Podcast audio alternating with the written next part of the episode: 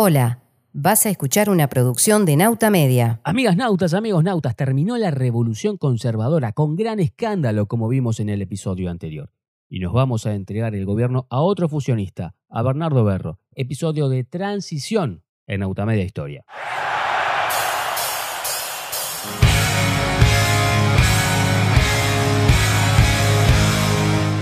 Las cosas que nos hacen uruguayos en Nauta Media Historia. Noticias de lo que fuimos, somos y seremos. Conducción Pablo Ibáñez. Locución Rosario de la Cruz. Nauta Media Historia. 15 minutos para escucharnos. Es otra producción de nautamedia.com.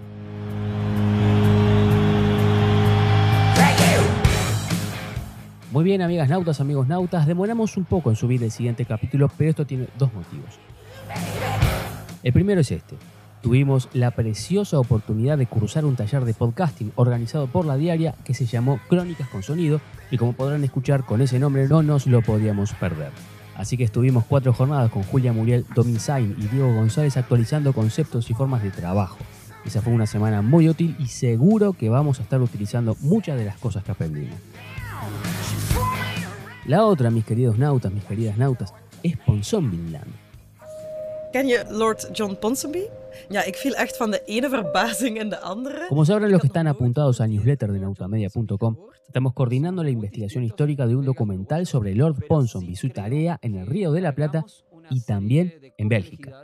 Estuvimos dos meses organizando la prensa para difundir el fondeo a través de la plataforma Kickstarter y recaudar así 5.000 euros. Y sí, estuvimos pasando la gorra en forma digital y tuvimos éxito, así que seguimos en el camino de la producción de un documental.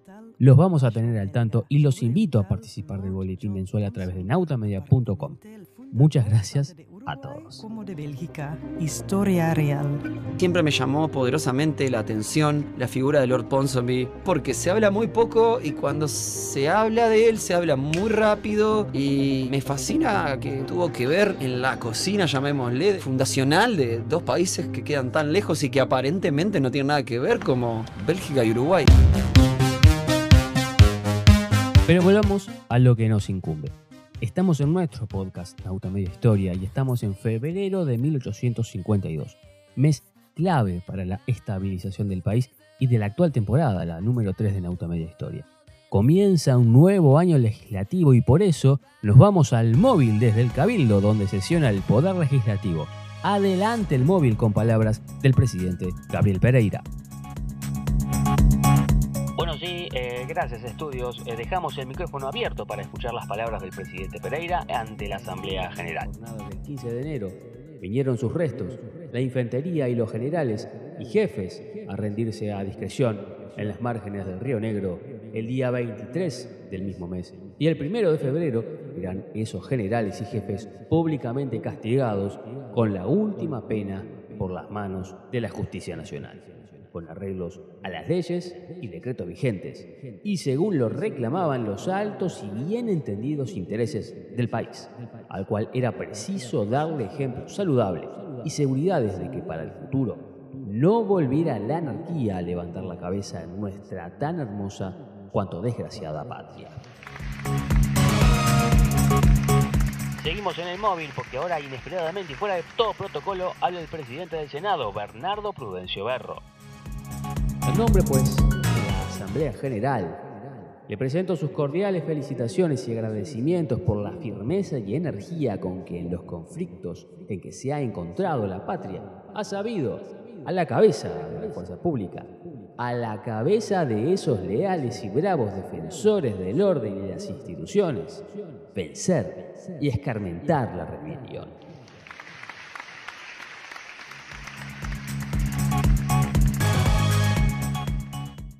Como ven desde estudios, en este aplauso se encuentran el bando de quienes justificaron la decisión de Quinteros. Volvemos a estudios. Y no solo ellos, el país quedó sacudido por este hecho. Ya en la siguiente presidencia, incluso, el debate seguía caliente en los diarios de Montevideo y también de Buenos Aires. Pero con los defensores de Quinteros, con una capacidad, como vemos, mucho más restringida, casi sin fuerzas. De hecho, la presidencia de Gabriel Pereira es la segunda en la historia del país, después de la primera de Fructuoso Rivera, que termina al finalizar el mandato.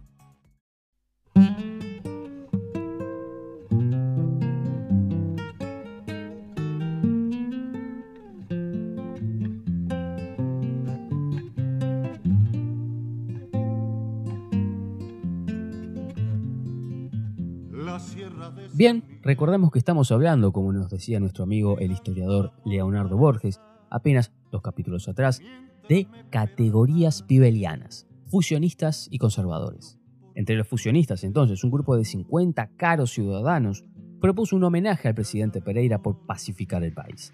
Entre otros estaban las firmas en ese documento de Luis de Herrera, Joaquín Requena, Francisco Solano de Antuña, Tristán Narvaja e Hipólito Gallinar.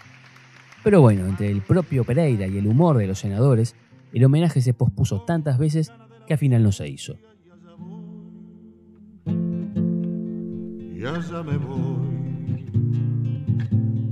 La pacificación política sí le dio aire a Pereira para darse espacio entre las potencias limítrofes, la Confederación Argentina y el Imperio de Brasil. Soy medio de Feliciano y aunque nací en Paraná, con Urquiza estaba todo bien y desde 1856 se pactó con Brasil que los tratados de 1851, un documento que realmente ponía la soberanía uruguaya en un lugar muy menoscabado, bueno, se cayeron.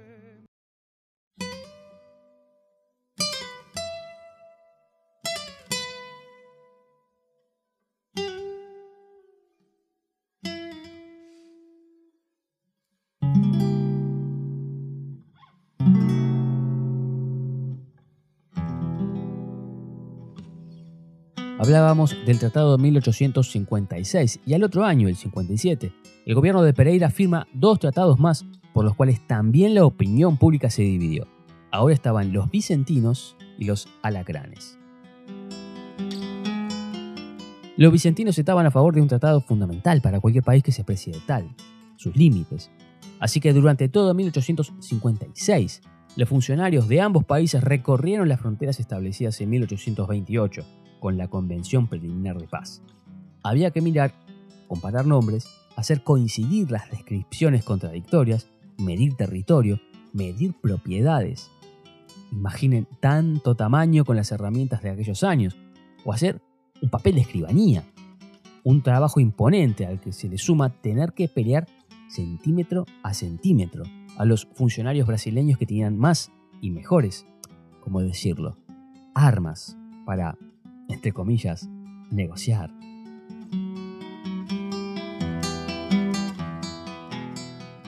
Un ejemplo de mayo de 1858. Les vamos a leer un texto literal. Se halla firma por los comisarios brasileño y oriental el acta de demarcación de la frontera de Aceguá y San Luis. Las rectas que falta de divisas naturales han de marcar el giro de la línea divisoria entre estas fronteras, fueron tomadas por la Comisión brasileña.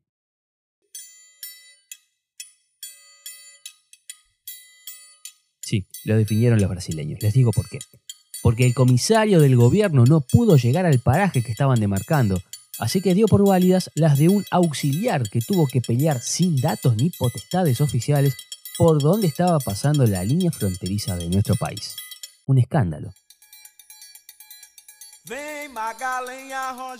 Y por otro lado se aprobó en las cámaras el, atención, Tratado de Neutralización. Es algo así como declararse de forma perpetua un país neutral, algo parecido a eso. Pero al menos garantizaría a los argentinos y a los brasileños que no nos íbamos a meter en sus asuntos internos. Entonces, sin oposición interna y arreglando paso a paso las cuestiones relevantes con los países limítrofes, bueno, veamos cómo terminó el gobierno de Pereira.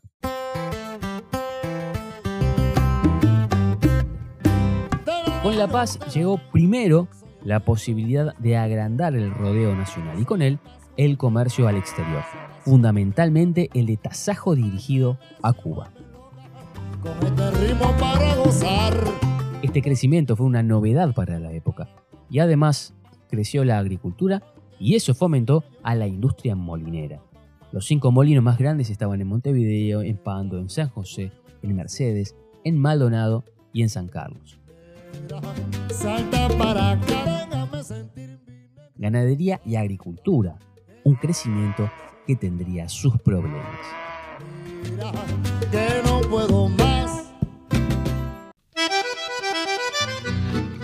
Porque la falta de alambrado, una cosa que veremos más adelante, hacía inverosímil poner límites de verdad en los lugares donde comen las vacas y caballos propios y las semillas donde se plantan las del vecino.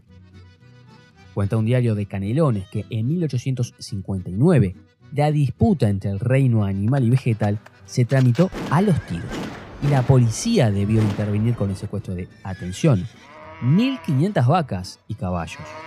Esto lo contábamos en los primeros episodios de Peste, el primer capítulo de nuestro Nauta Media Historia. La moneda. Miren querido, apenas arribado el gobierno de Pereira quiso acuñar 60.000 monedas de cobre, pero el llamado a licitación decía otro número, 100.000 monedas.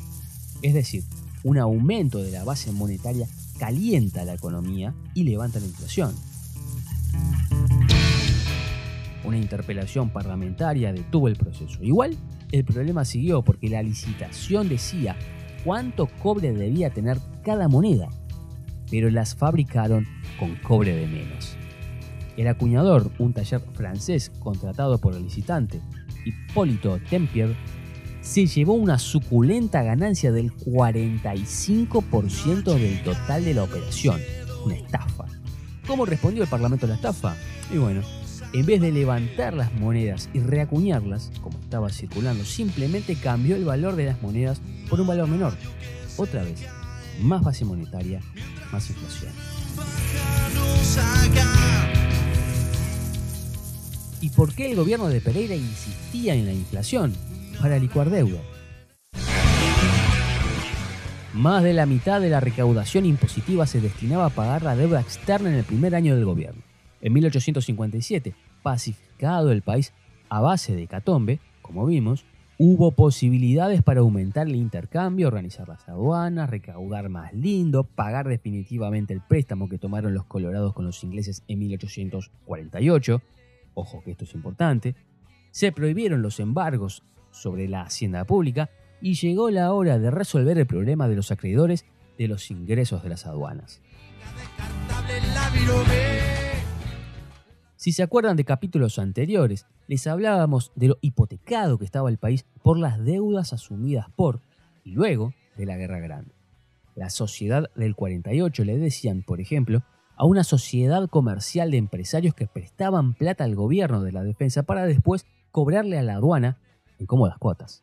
Quedó eso tapado de deudas. Diez años después, justamente el año de Quinteros que repasamos en más de un episodio, la aduana, con un poquito más de espalda como vimos, propició que el Estado busque poner fin al problema de los funcionarios que trabajaban a la vez, atención, como funcionarios públicos y como empleados de los socios privados de esta sociedad del 48.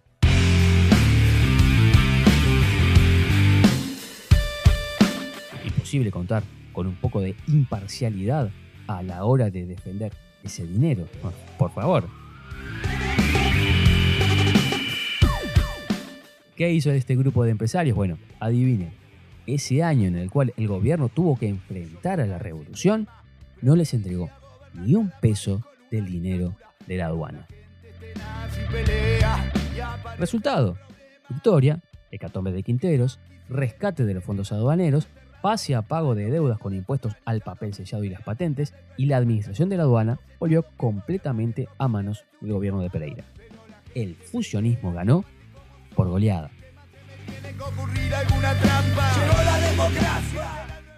Impuso el ajuste fiscal, pagó solo la mitad de los salarios públicos, reformó la caja militar, redujo el presupuesto educativo simplemente a un testimonio.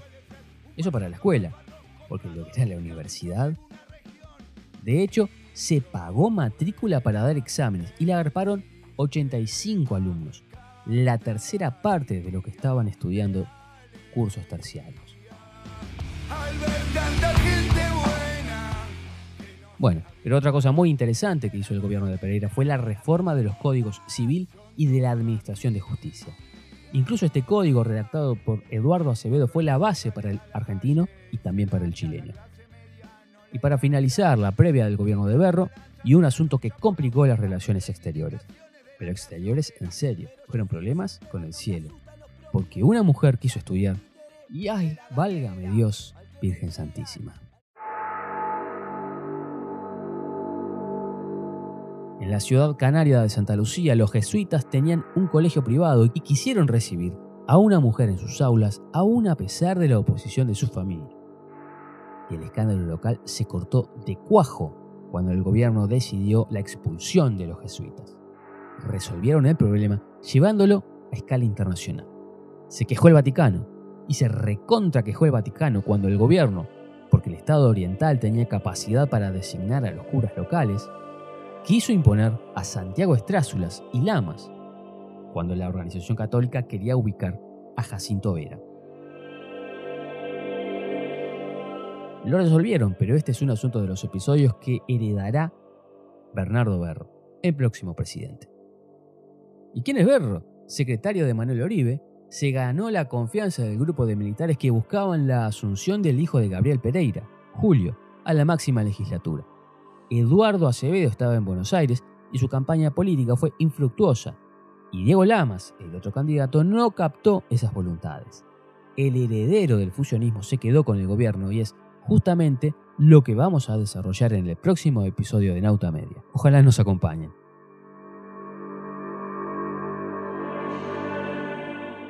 Los esperamos en el newsletter que pueden encontrar en nautamedia.com. Seguimos construyendo una comunidad de interesados en la historia uruguaya. Chao.